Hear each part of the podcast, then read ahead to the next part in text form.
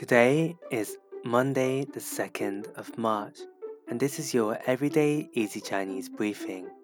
Hi everyone, this is Lin Lao Shi, and in each episode, we'll be learning a new Chinese word of the day and practice how to make new phrases and sentences from this word.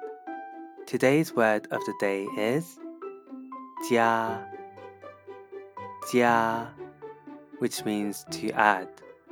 Let's make other words with 加 so we can say 参加参加 which means to participate.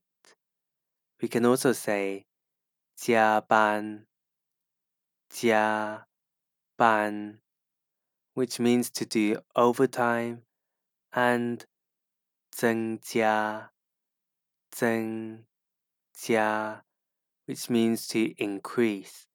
As you can see, all three words are in line with the theme of the word jia because they are all adding something on. For example, canjia means someone is joining, jiaban means working for a longer time, and zhengjia means something is increasing.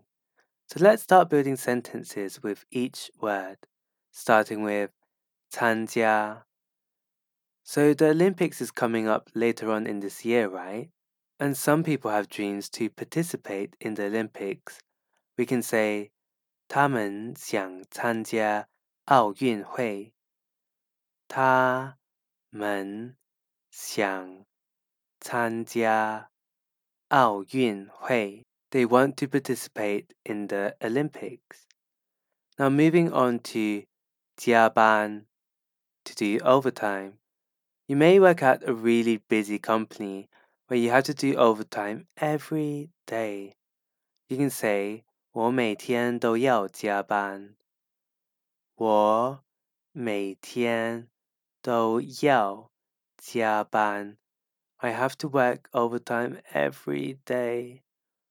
Finally, let's finish off with 增加 which means to increase.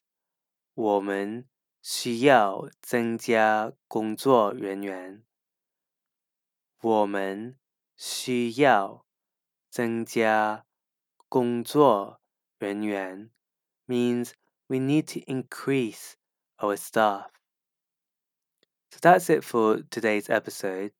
We looked at the word 加 and made new words and sentences such as 参加 which means to participate 加班 to do overtime, and 增加 to increase. For more Chinese practice, please make sure to subscribe to our YouTube channel, Everyday Easy Chinese, for new lessons every Thursday and Sunday.